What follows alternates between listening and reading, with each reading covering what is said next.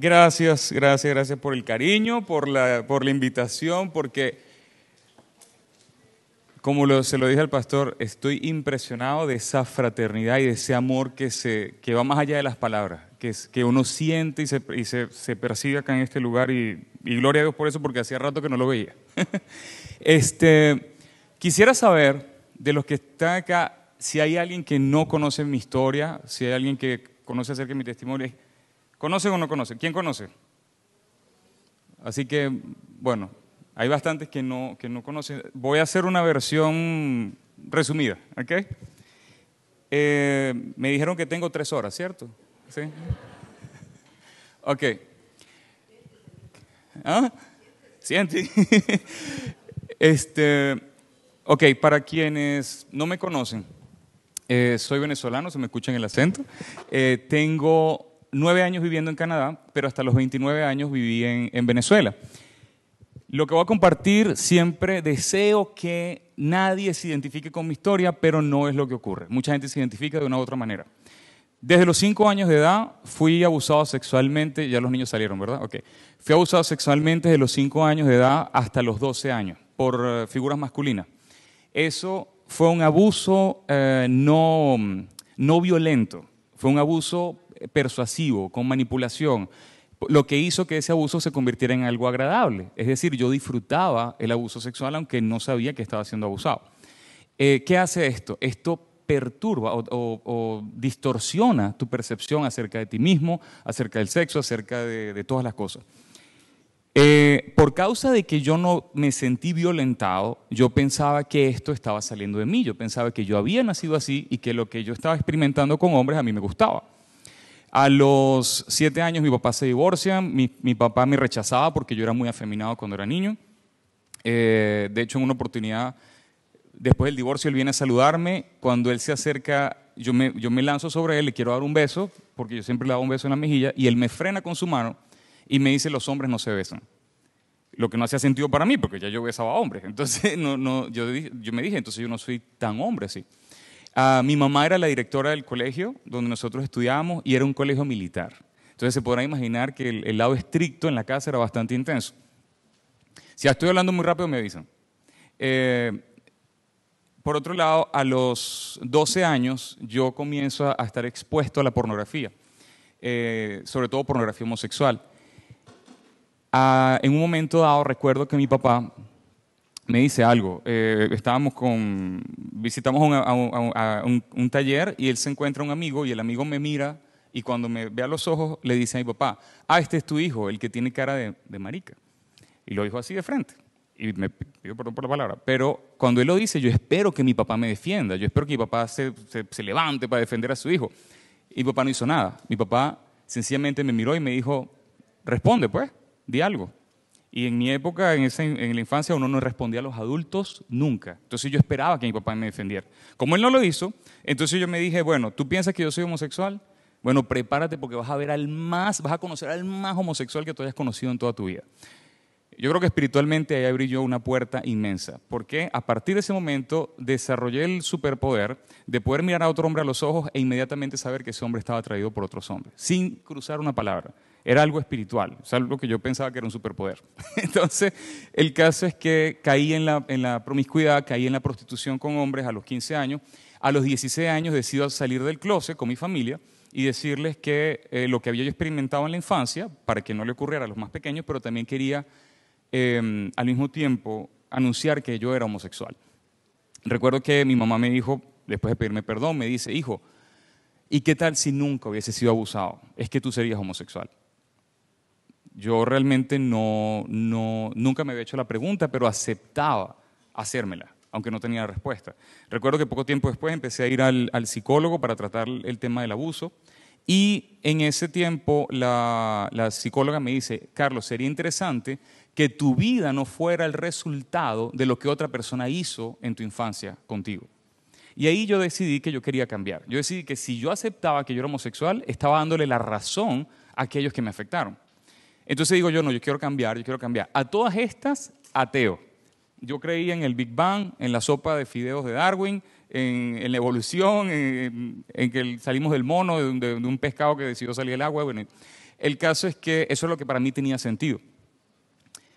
Recuerdo que como yo no, ya era homosexual, pero no quería hacerlo y comienzo mi proceso para salir de allí, eh, me doy cuenta que en, en, ese momento empiezo a desear cambiar y yo quiero cambiar y no quiero ser más homosexual. Entonces yo dije, bueno, si no quiero ser más homosexual, lo que tengo es que ser heterosexual. Entonces, ¿cómo luchar contra una homosexualidad indeseada? Bueno, con una heterosexualidad forzada y comienzo a irme en esa dirección. ¿Qué pasó? Fue peor. Ya eh, me, me, di, me fui a estar con mujeres sabiendo que esto terminó siendo peor porque me estaba obligando a hacer algo que no sentía ni quería. ¿Qué ocurre? Que mm, en un momento dado, en el 2004, eh, fuimos a ver una película, fui a ver una película con la que era mi novia, a la pobre yo le era infiel con hombres, pero fuimos a ver una película y esa película a mí me, me, me impactó mucho porque eh, yo no sabía nada, era la pasión de Cristo. Para mí la pasión de Cristo es que Cristo era un apasionado por sus mujeres e íbamos a ver una película de sus amoríos. Así lo entendía yo dentro, dentro de mi ignorancia. Entonces recuerdo que la persona que nos vendió los tickets nos dice, mira, eh, es que ustedes son cristianos. Y yo le dije, ¿qué es eso? Y, la, que era mi novia le dice, no, somos católicos. Y yo dije, ah, ok, bueno, somos católicos. Yo no entendía nada. Sin embargo, al ver esa película, yo entendí que Jesús había hecho eso por mí, entendí que Él había dado su vida por mí. Poco tiempo después tengo mi conversión, llego a la iglesia y cuando comprendo que Dios es todopoderoso, entonces yo le pido que me cambie. Yo le digo, Señor, si antes yo quería cambiar, entonces ahora, viendo que tú eres todopoderoso, entonces cámbiame, cámbiame, cámbiame, cámbiame, porque yo no quiero ser homosexual. Aparte, ahora entiendo lo que dice la, Biblia respecto al tema. Entonces cámbiame, tú Señor que todo lo puedes, cámbiame. Y ahí comenzó mi vida cristiana. ¿Y saben qué? Mi vida cristiana fue a nivel de, de, pecado y desenfreno, fue muchísimo peor que mi vida antes de conocer la iglesia. Yo no sé si esto a alguno le dice algo, pero cuando conocí del Señor y conocí la Biblia, mi infierno de pecado aumentó como nunca antes. Porque lamentablemente yo había comprendido que Jesús había muerto por mí, pero mi explicación del Evangelio llegó hasta allí. Luego de eso me dijeron que yo tenía que ahora esforzarme por caminar en santidad, que tenía que esforzarme por obedecer a Dios, que tenía que honrar a Dios, que tenía que honrar a Jesús, que tenía que abandonar el pecado, que tenía que abandonar este, las malas prácticas, que tenía que dejar lo que hacía, que tenía, que tenía, que tenía y que tenía. Y en ese que tenía, eh, yo sencillamente me di cuenta que mientras más me esforzaba en no pecar, más pecaba. Hay un versículo, no recuerdo en este momento, que dice que el poder del, del pecado está en el mandamiento. Entonces, mientras más mandamiento me daban, más, más, más poder tenía el pecado. Eh, así pasé tres años en esa iglesia, eh, me acuerdo que servía, me, me, hicieron diácono y yo estaba los domingos allí, pero era pura hipocresía, porque yo sabía lo que yo estaba haciendo. Yo sabía que a escondidas yo estaba completamente entregado a cualquier cantidad de cosas. Eh, pasaron los años, en ese tiempo me voy de la iglesia porque mi hermana muere en un accidente y me molesto con Dios. Yo dije, bueno, si tú eres todopoderoso, entonces no te dio la gana de protegerla. Y ya sabes qué, ya no te voy a decir, Señor, hágase tu voluntad, sino haz lo que te da la gana, porque todos modos hace lo que te da la gana. O sea, yo estaba dolido porque yo pensaba que él había sido responsable de la muerte de mi hermana, cuando la realidad es que ella estaba conduciendo como a 160 kilómetros por hora. Entonces, el, el asunto es que me molesto con Dios y todo ese esfuerzo de no querer pecar y de querer cambiar mi vida, entonces ya no, valía la pena. Dije, ¿de qué vale que yo me esfuerce en querer obedecerte, en querer alinearme contigo, en querer seguirte, si de todos modos no eres tan bueno como dices? Aparte, ¿dónde estabas tú cuando me abusaron sexualmente en la infancia? No supuestamente eres amor. Era, era un, una confrontación interna bien intensa. Sin embargo, yo sabía que la Biblia era la verdad. Yo lo sabía. Pero no lograba hacer las paces entre lo que, entre lo que sabía y lo que creía. Pasaron los años, eh, me abría una relación, viví siete años de noviazgo con un muchacho con quien me mudé a Canadá. Estando ya en Canadá, eh, la relación se acaba, caigo en una depresión, tenía dinero, lo perdí todo, eh, tenía estatus en Venezuela, en Canadá no era nadie, este, y me encuentro casi en una situación de calle.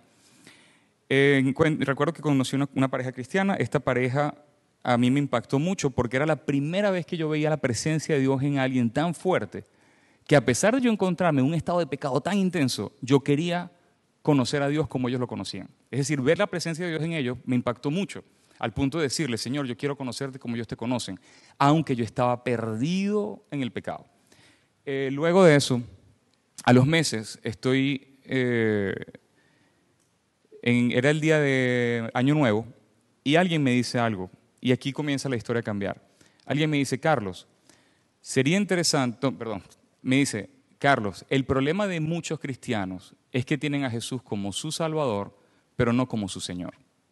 Cuando esta persona me dice eso, yo entendí que el Señor de mi vida no era Jesús, el Señor de mi vida era yo.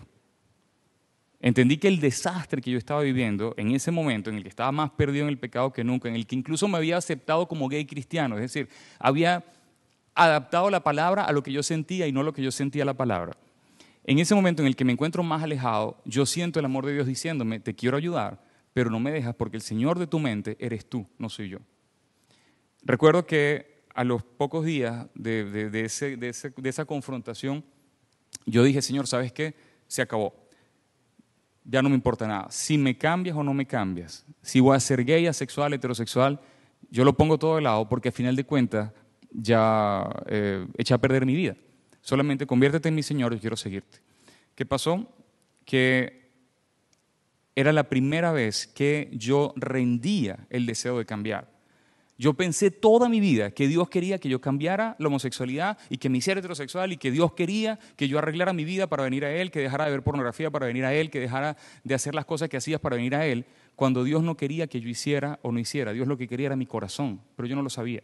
Yo pensaba que yo tenía que honrarlo cambiando mi vida por lo causa de lo que había hecho, cuando eso no era lo que me estaba pidiendo. Él me estaba pidiendo mi corazón.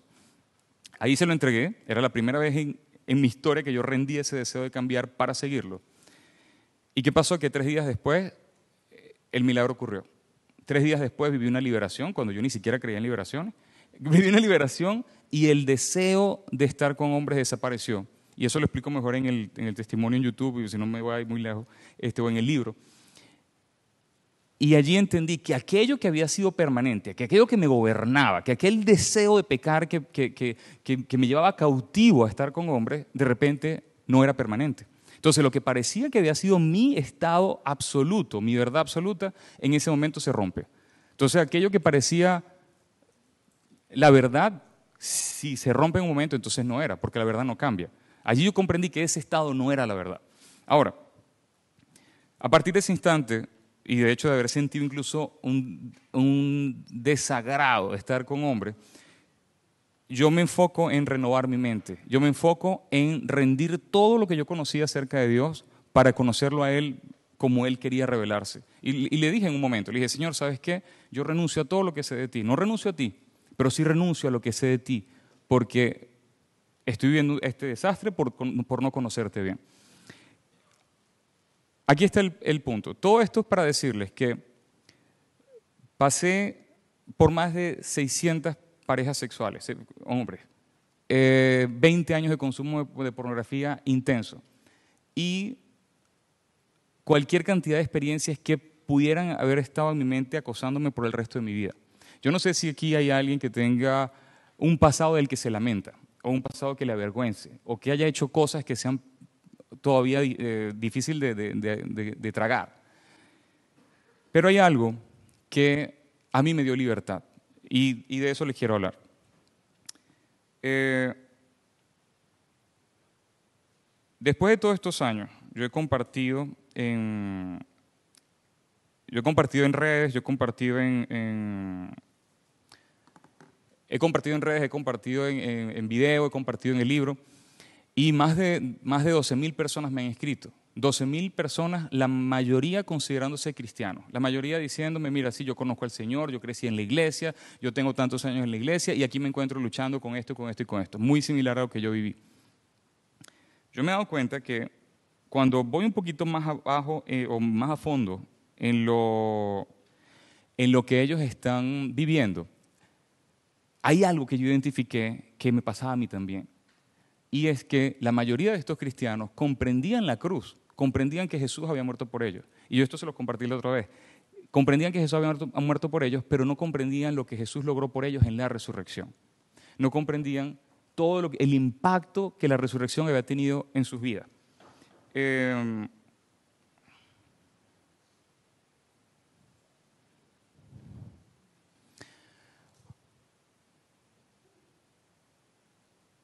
Si yo les pregunto a ustedes, a aquellos que no se saben la respuesta,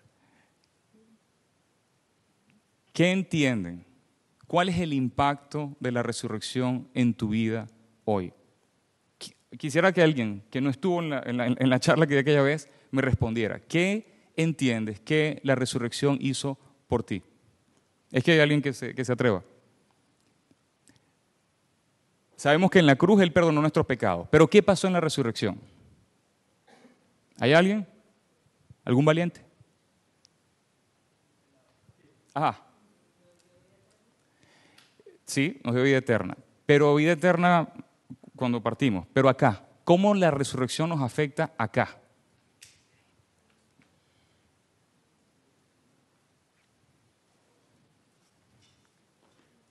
Bueno, ¿quién se sabe el versículo de 2 Corintios 5, 17? Todos los, que somos, los que estamos en Cristo Jesús somos una nueva criatura, las cosas viejas pasaron, ¿cierto? Ok, esa nueva criatura no es de la cruz. La cruz fue el perdón de todo nuestro pasado. La nueva criatura es producto de la resurrección. Es que alguien sabe de qué está hecha esta nueva criatura. Si es una nueva criatura, una nueva creación, ¿de qué fue creada esa nueva criatura? ¿Cuál es su sustancia? ¿Cuál es la materia? ¿De qué está hecha? Ajá, es el espíritu, ¿cierto? Porque somos espíritu, mi cuerpo. El nacimiento es en el espíritu. ¿De qué está hecho este espíritu? No, el, espíritu de mi cuerpo son diferentes. ¿De qué está hecho el espíritu? ¿De cuál es su sustancia? ¿Cuál es el material? Semejante a Dios. ¿Dónde, ¿Alguien sabe dónde dice esto? Ok, no los voy a torturar más.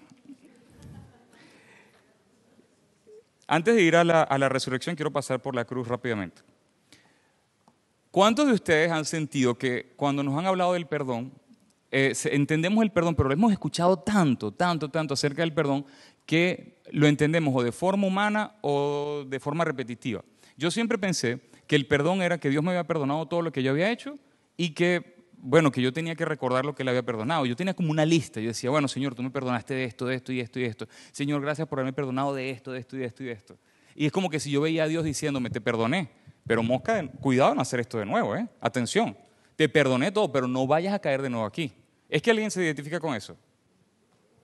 Hemos pasado por eso. Entonces, el perdón yo lo, yo lo pensaba de esa manera. Yo pensaba que Él me había perdonado, pero siempre estaba como la lista allí de todo lo que yo había hecho. Entonces yo me mantenía consciente de lo que Él me había perdonado y yo decía, wow, Señor, tú me perdonaste y mira lo que hice, y, y mira lo que hice, y mira lo que hice. Y pensaba tanto en el pecado que Él me había perdonado que terminaba repitiéndolo.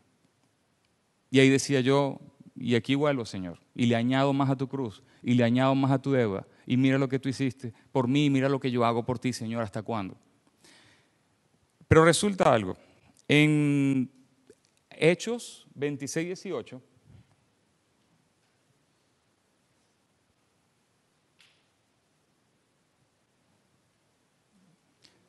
Hechos 26, 18, hay una hay una palabra que el Señor le dijo a, a Pablo cuando él se le apareció. Dice, este es el Señor Jesús hablando a Pablo. Le dice, para que abra sus ojos, para que se conviertan de las tinieblas a la luz, de la potestad de Satanás a Dios, para que reciban por la fe que es en mí perdón de pecados y herencia entre los santificados. Esto es el Señor hablándole a Pablo de a, a qué lo está enviando. Él lo está enviando a llevar este mensaje que por la fe en Jesús, entonces ellos recibirán perdón de pecados y herencia con los santos. La palabra perdón allí, la palabra, perdón, exactamente, la palabra perdón allí, en griego es áfesis. Esta es una de las claves que a mí me ha dado libertad. Áfesis en griego quiere decir perdonados, dejándolos como si nunca hubiesen hecho lo que hicieron. Perdonados, dejándolos como si nunca hubiese hecho lo que hicieron. Yo te pregunto, ¿cómo te sentirías tú si aquel, aquello que hiciste, aquello que te da vergüenza, aquel pecado, aquel pasado, ¿cómo se sentirían ustedes si ustedes nunca hubiesen cometido eso? ¿Cómo se sentirían? ¿Cómo se sentirían si nunca, nunca, exacto, se sentirían libres, ¿cierto?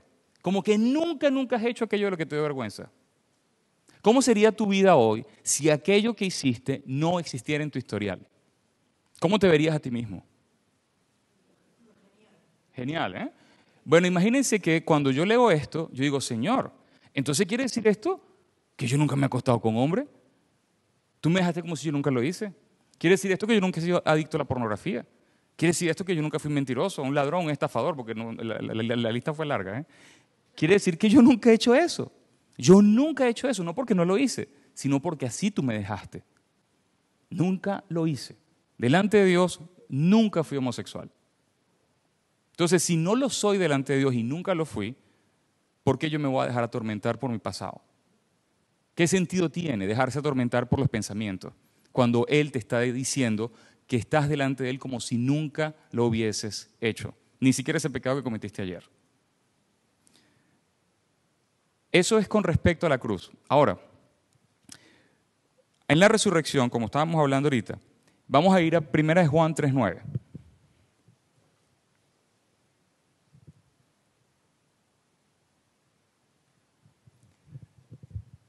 Primera de Juan 3.9 dice, los que son, todo aquel que es nacido de Dios no practica pecado porque la simiente de Dios permanece en él y no puede pecar porque es nacido de Dios. Dios no nos está dando una orden allí. Él no nos está diciendo, no puedes pecar porque eres nacido de mí, no puedes pecar porque tienes mi simiente. Él no está diciendo eso. Dios está dándonos una noticia, una información, una, una afirmación. Cuando Él nos dice, si eres nacido de mí, no practicas el pecado porque tienes mi simiente y no puedes pecar porque eres nacido de mí. La palabra simiente en griego es em, esperma. Sabemos que todos los que estamos aquí somos seres humanos porque fuimos creados con esperma humana. Sabemos que en la esperma se transmite la genética que se le da a la descendencia. Si nuestros padres fueran una jirafa, aquí tuviéramos una congregación de jirafas. Somos humanos porque nuestros padres son humanos. Entonces, allí Dios te está diciendo, si eres nacido de mí, tienes mi genética, tienes mi esperma, tienes mi, mi simiente. Yo les pregunto a ustedes, ¿cuánto pecado hay en la simiente de Dios? ¿Cuántos pensamientos de mal hay en la, en, la simiente de Dios? ¿Cuánta tendencia hay en la naturaleza de Dios? Tendencia a pecar. ¿Seguro? ¿Y qué está diciendo él ahí acerca de ustedes? Que tampoco. Que ustedes tampoco tienen esa, esa, esa, esa tendencia. De hecho dice, no puede pecar. Esa palabra puede en griego es dunamis. ¿Cuántas veces hemos escuchado los ministerios dunamis? El poder de Dios. Dunamis. Fuego de Dios. Ahí está diciendo, no tiene ni el fuego, ni el poder, ni la capacidad, ni la manera de producir pecado. Esa es la realidad del Espíritu, esa es la realidad de la nueva criatura, esa es la realidad de lo que Él logró en la resurrección para nosotros. Entonces, si en la cruz Él nos dejó como si nunca hubiésemos hecho lo que hicimos, y en la resurrección Él nos da su naturaleza, la cual no, tiene la capacidad de ir a repetir lo que alguna vez repetimos, entonces quiere decir que somos libres. Quiere decir que Dios no estaba pidiéndote que dejaras de pecar o que dejaras de, de, hacer lo que estabas haciendo o que lucharas con el pecado. Dios lo que te está diciendo es, cree que ya yo borré tu pasado y que te di una nueva naturaleza que no te permite repetirlo. Solamente acepta eso en el corazón, solamente recíbelo porque esa es la verdad. Si vamos a cometer pecado, es verdad, porque no somos perfectos, pero los cometemos desde el alma. Los cometemos desde el alma porque en el alma todavía tenemos un proceso de renovación de la mente que tenemos que hacer. Y es en la medida en que creemos estas dos verdades clave que vamos a ir renovando la mente.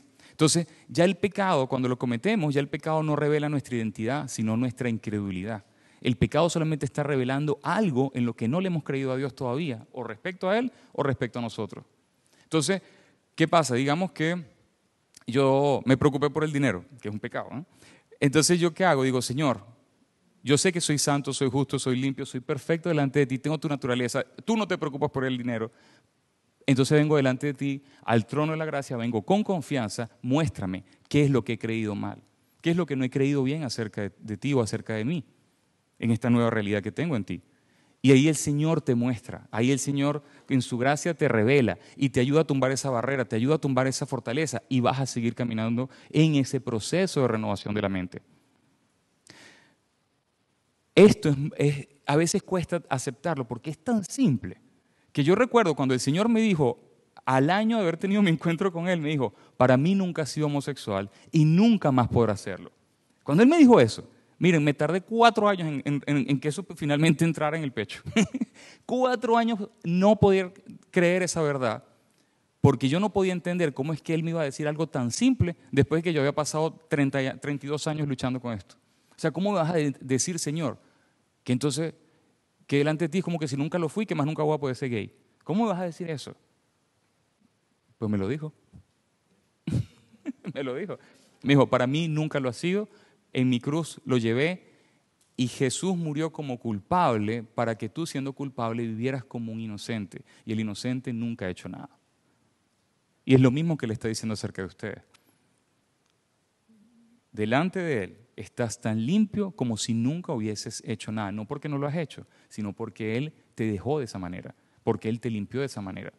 Porque Él sabía que nuestra fuerza no íbamos a poder limpiarnos. Por eso Él nos limpió en Jesús y nos da su naturaleza para que no volvamos atrás. Entonces, ¿Cómo, esto afecta de forma práctica la vida hoy? En Gálatas 5, 16.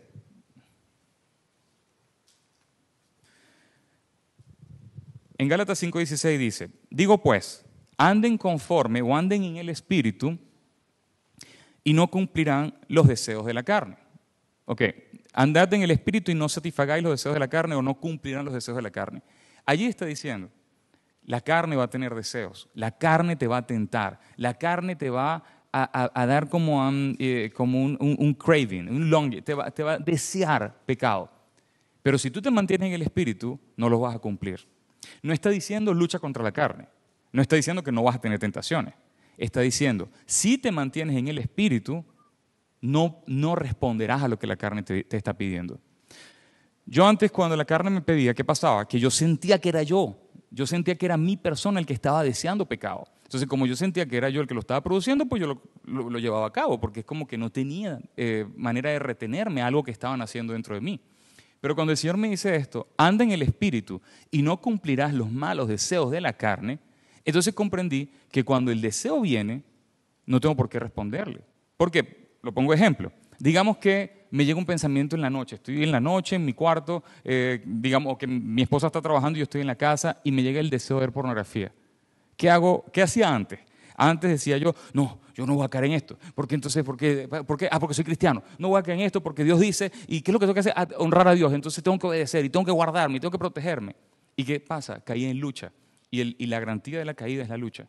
Cuando, cuando quieres caer, lucha. Pero ¿qué hago ahora? Llega el deseo de la carne llega el deseo de pornografía, que parece propio. No es el diablo diciéndote, ven, ven a ver pornografía, no, es que parece que eres tú mismo el que lo está produciendo. Por eso es un deseo, parece que nace de ti. Cuando ese deseo llega, yo lo que hago en este momento es decir, le digo, carne, lo siento, pero allí yo nunca he estado. Pornografía yo nunca he visto. El Señor me dijo como si yo nunca la he visto, así no sé, no sé de qué me estás hablando. Cuando llega el enemigo lanzando flechas a la mente, como lo dicen en Efesios 6:16. Pónganse el escudo de la fe y apagarán todos los dardos encendidos del enemigo. La carne o el enemigo lanzan flechas. ¿Y qué es lo que les digo? Lo siento, nunca he estado ahí. Y mi nueva naturaleza no puede producir lo que me estás diciendo, así que te callas. ¿Qué estoy haciendo allí? Estoy reposando, no estoy luchando. Llega el pensamiento, pasa, pasa como, pasa, como ocurrió en mi pasado, pasaba un hombre y se me iban los ojos. Y, se me iba, y venía un deseo. ¿Qué hago ahora? Digo, lo siento, ahí nunca he estado. Y segundo, ese deseo de pecado no lo puedo producir, así que te callas. Entonces, ¿qué pasa? Que ese deseo que parece que se está formando, cuando me mantengo en el espíritu, se deshace. Entonces, aquello que parece una fuerza que te controla, era una mentira. Y te mantienes caminando en victoria, pero no en tu victoria, sino en la de Él en tu vida. Le das gloria al reposar en todo lo que Él hizo por ti. ¿Cuántos años también me dijeron? Eh, esa es tu naturaleza pecaminosa. Esa es tu naturaleza pecaminosa. Y siempre vas a pecar por tu naturaleza pecaminosa. Me gustaría ir a Colosenses 2.11. Yo entiendo, por lo entendí por Pastor Porfirio, que el problema de la humanidad no era el pecado. Nosotros desde que nacemos ya somos considerados pecadores y no hemos hecho nada y ya tenemos la etiqueta, ¿cierto? Es que parece justo eso. Que aquí nadie ha pecado cuando nace y ya somos declarados pecadores. Es que es justo, desde una vista humana. Es justo sentenciar a un niño con una etiqueta de pecador cuando ese niño no ha hecho nada. ¿Es justo, sí o no? Ante nuestros ojos no lo es, ante nuestros ojos no lo es.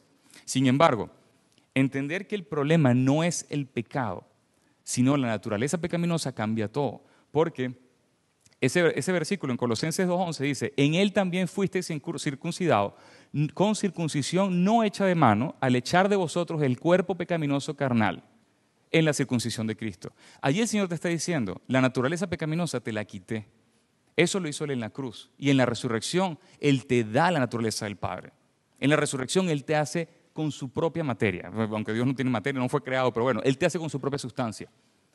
Entonces, Él te dice, borré tu pasado, te quité la naturaleza pecaminosa y te doy la mía, para que vivas en libertad. Mantente en el Espíritu y no vas a continuar pecando. Mantente en el Espíritu y la santidad va a ser un fruto, va a ser un resultado solamente de creer la verdad. Eh, a ver, ¿quién aquí eh, se nacionalizó británico? ¿Quién tiene ciudadanía británica por... por... Ok. Ok, aquí, tengo a David de frente. Yo te pregunto, ¿es que Pastor David se, se siente británico?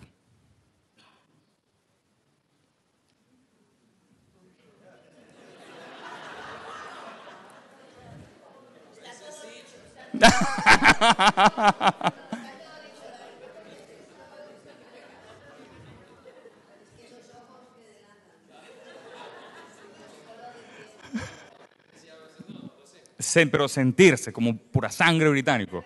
No. Es que te ves británico. Tampoco. Es que piensas como británico.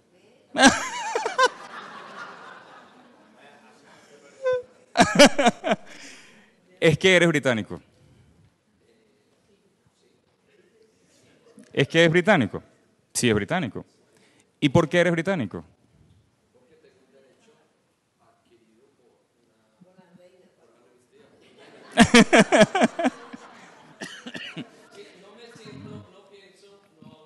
No, y no pareces, pero lo eres. Ok. Exacto. Ah, voilà. Ahora, tiene sentido, tiene sentido que porque no te sientes británico, porque no pareces británico, porque no piensas como británico, cuando vayas a viajar, entonces decidas utilizar tu pasaporte colombiano y sacar una visa al país que donde vas, porque no te sientes británico. Entonces, y, creo que deberías más bien... Yo, sí, pero yo creo que más bien deberías esperar a sentirlo. Yo, yo, yo pienso, deberías esperar a sentirte británico para utilizar tu pasaporte. No. No tiene sentido. No, tiene sentido. Entonces, yo les pregunto, ¿quién se siente perdonado? ¿Quién, quién se siente? Un, un, sentir que yo me siento perdonado. ¿Quién se sabe perdonado? Eso es otra cosa. ¿eh? No yo, personalmente yo no me siento ni perdonado, yo no me siento una nueva criatura, yo no me siento que estoy sentado en los lugares celestiales con Jesús, yo no siento que tengo su mente, no siento que tengo su espíritu, no siento que, que mi pasado no existe. Pero a mí no me importa lo que siento, me importa lo que Él dice, lo importa lo que dice el documento. El documento, el pasaporte, en nuestro caso la Biblia, dice la verdad, independientemente de lo que sentimos. Entonces, y no, es y no es que eres británico porque tú decidiste hacerte transnacional y declararte tú mismo británico. Eso no tiene ningún valor. Ya sería David, ¿eh?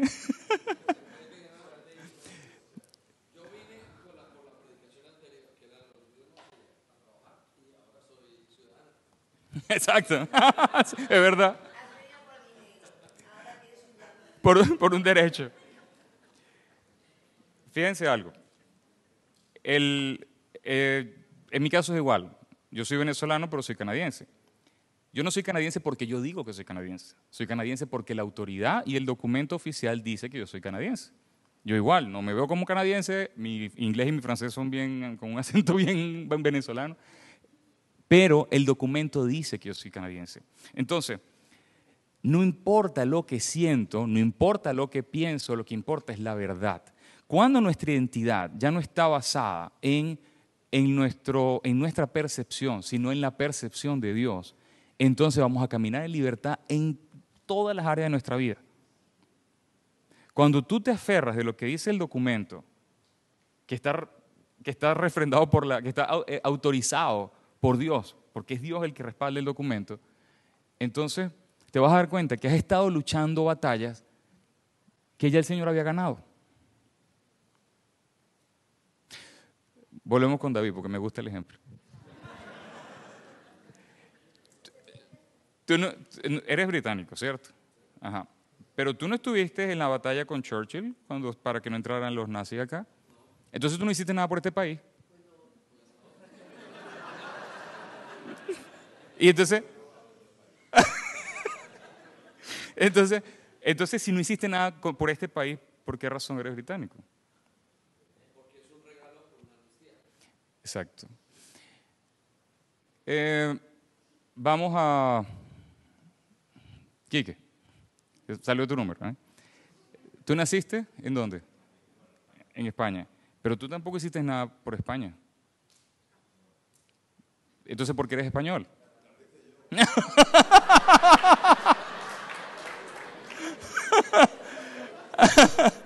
¿Por, qué eres español entonces? En, el caso de España soy español porque mis padres son españoles. Ok.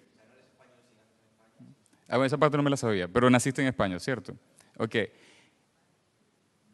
La mayoría de las nacionalidades cuando naces la recibes, ¿cierto? Sin que hayas luchado por esa nacionalidad, sin que hayas hecho gran cosa por esa nacionalidad, la recibes por nacimiento.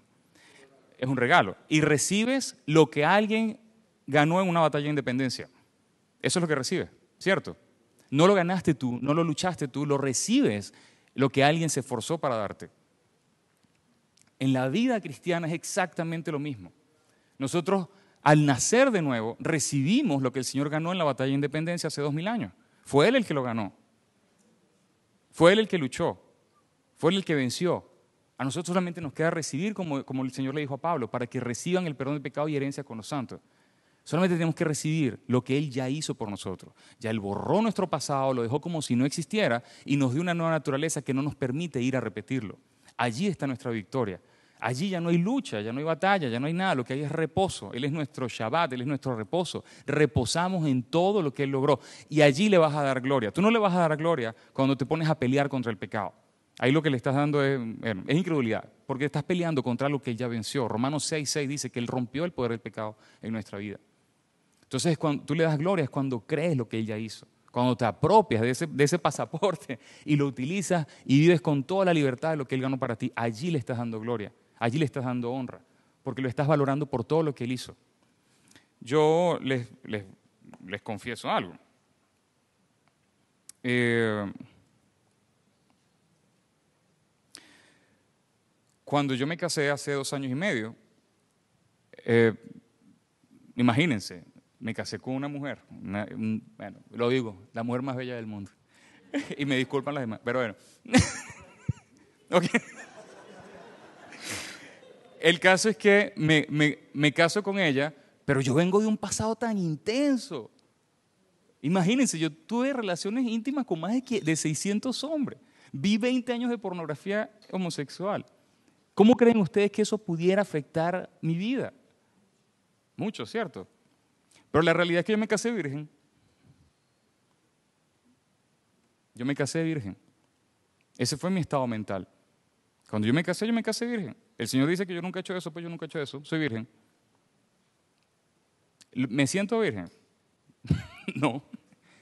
Pero no importaba lo que sentía, importaba lo que Él decía. Si Él decía que mi pasado no existía, que Él me dejó tan limpio como si yo nunca lo hubiese hecho, entonces ¿por qué razón yo iba a luchar con algo que no existe? El enemigo me lo dice, la carne me lo dice, la gente me lo dice. Me dicen que soy un hipócrita, que, estoy, que, mi esposa que la estoy haciendo sufrir. Eh, me dicen que, que, la pongo en poquitas fotos, quiere decir que estoy pagándole a una mujer para que aparezca en algunas fotos y que no tengo más presupuesto porque no sale casi. Este, me dicen cualquier cantidad de cosas. Pero el Señor me dice, eres virgen. Para mí todo tu pecado fue borrado. Todo tu pasado fue en la cruz. Tu naturaleza pecaminosa fue quitada y tienes mi naturaleza. La inocencia de Jesús está sobre ti y tu culpabilidad está sobre Él. Así el Señor se las ingenió para limpiarnos de todo lo que habíamos hecho. Entonces, yo me voy, yo voy al matrimonio y voy virgen. Y se acabó. Si Dios lo dice, ¿quién soy yo para discutirle?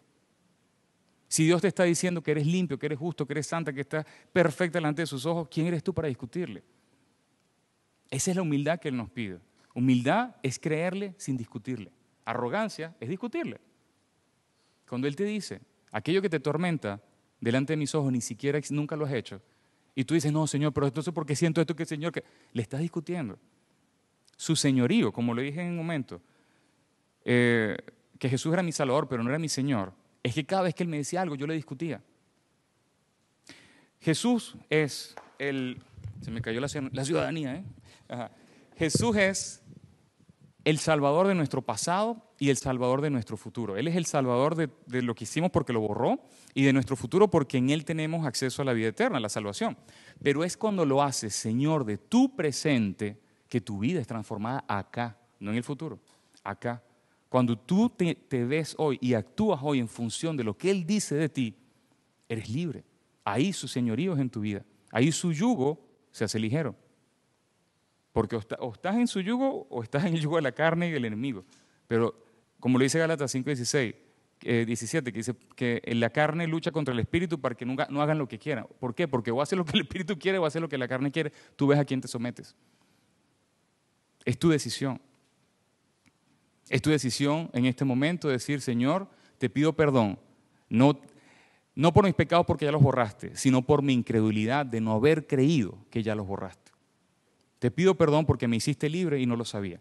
Te pido perdón porque luchaba por no saber que ya tú habías luchado por mí. Y yo sé que este, este yo sé que yo pasé muchos años atado al pecado y no es porque el pecado era fuerte, sino porque comprendía mal muchísimos versículos. Fue el comprender bien el Evangelio así simple que entonces empecé a vivir en libertad. Y a partir de esta posición, a partir de esta posición de perdonado y nacido de nuevo, de un pasado que no existe y de una nueva criatura, entonces entré en un proceso de sanidad del alma, ver las raíces, que por qué, fue, fue lo que me afectó en la infancia, que si mi papá me rechazó, que si el abuso, que si el maltrato, este, que las necesidades de lo que estaba buscando. Pero ir a sanar el alma desde una posición de nueva criatura. Allí hay victoria, porque no estás caminando para una victoria, sino que estás caminando a partir de su victoria a ir a sanar tu alma y tus heridas, porque todos tenemos. Pero nunca es lo mismo sanar tus heridas desde la posición que tienes en Cristo Jesús que tratar de hacerlo en tu fuerza para lograr lo que ya Él hizo por ti. Em,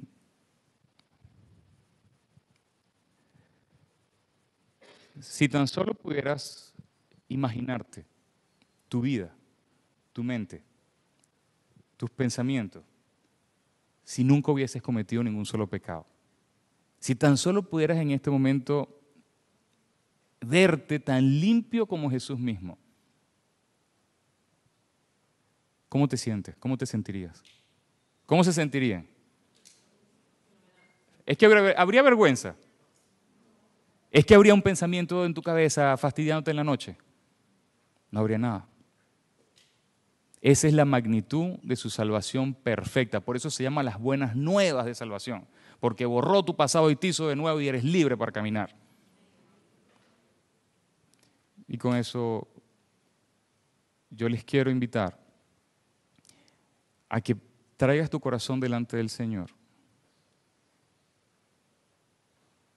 para que en este momento tú le digas, Señor, muéstrame, revélame, contra qué he estado luchando, que yo no he creído que ya tú venciste.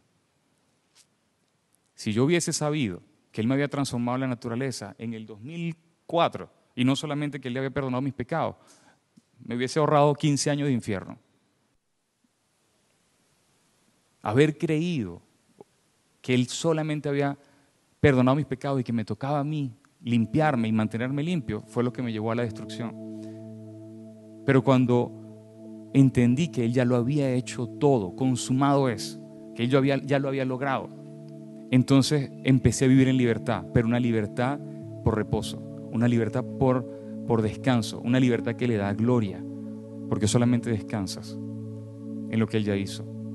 No eres, no eres más hombre porque te mantienes luchando, eres hombre cuando le crees. Eso me lo dijo él a mí en una oportunidad. Yo no me sentía suficientemente hombre, yo me sentía débil, yo me sentía afeminado, yo me sentía un montón de cosas. Y él me lo dijo, tú nunca serás suficientemente hombre para el mundo. Y está bien porque tú no perteneces al mundo, tú me perteneces a mí. Sé hombre suficiente para creer en todo lo que yo he hecho por ti. Y ahí está tu libertad, ahí está tu masculinidad, en que tú me crees. ¿Tú quieres ser una mujer de verdad? Créele. ¿Quieres ser un hombre de verdad? Solamente créele. Creer en Dios no cambia nada. Creerle a Dios cambia todo. Y me gustaría invitarlos a, levantarse. Y vamos a cerrar los ojos. Yo voy a orar por ustedes, pero ustedes traigan delante de Él eso que te atormenta, eso que, ese fantasma que te persigue después de tantos años de aquello que hiciste hace quién sabe cuánto tiempo o que hiciste ayer. Entrégaselo en este momento. Señor, acá están tus hijos, Señor. Tus hijos los que están limpios. Tus hijos los que son santos. Tus hijos los que tienen tu naturaleza, papá. Acá están todos ellos, Señor. Perfectos delante de ti porque porque su pasado fue borrado y su presente es tu naturaleza en ellos. Señor, ellos te están trayendo delante de ti aquella lucha que todavía tienen escondida. Ellos te están trayendo delante de ti aquello con lo que han batallado porque no sabían que ya tú lo habías vencido. Tómalo, Señor. Ellos te lo entregan. Entrégaselo. Ya no sigas ya no, sigas peleando, no vale la pena. El pelear contra eso no le da gloria a Dios. Ya el Señor lo venció. Esa adicción, ese, pecado escondido, ya Él lo venció. No proviene de ti. Has creído que provenía de ti, pero no proviene de ti. Su naturaleza está en ti, no lo puedes producir. Y nunca lo has cometido porque tu pasado fue borrado.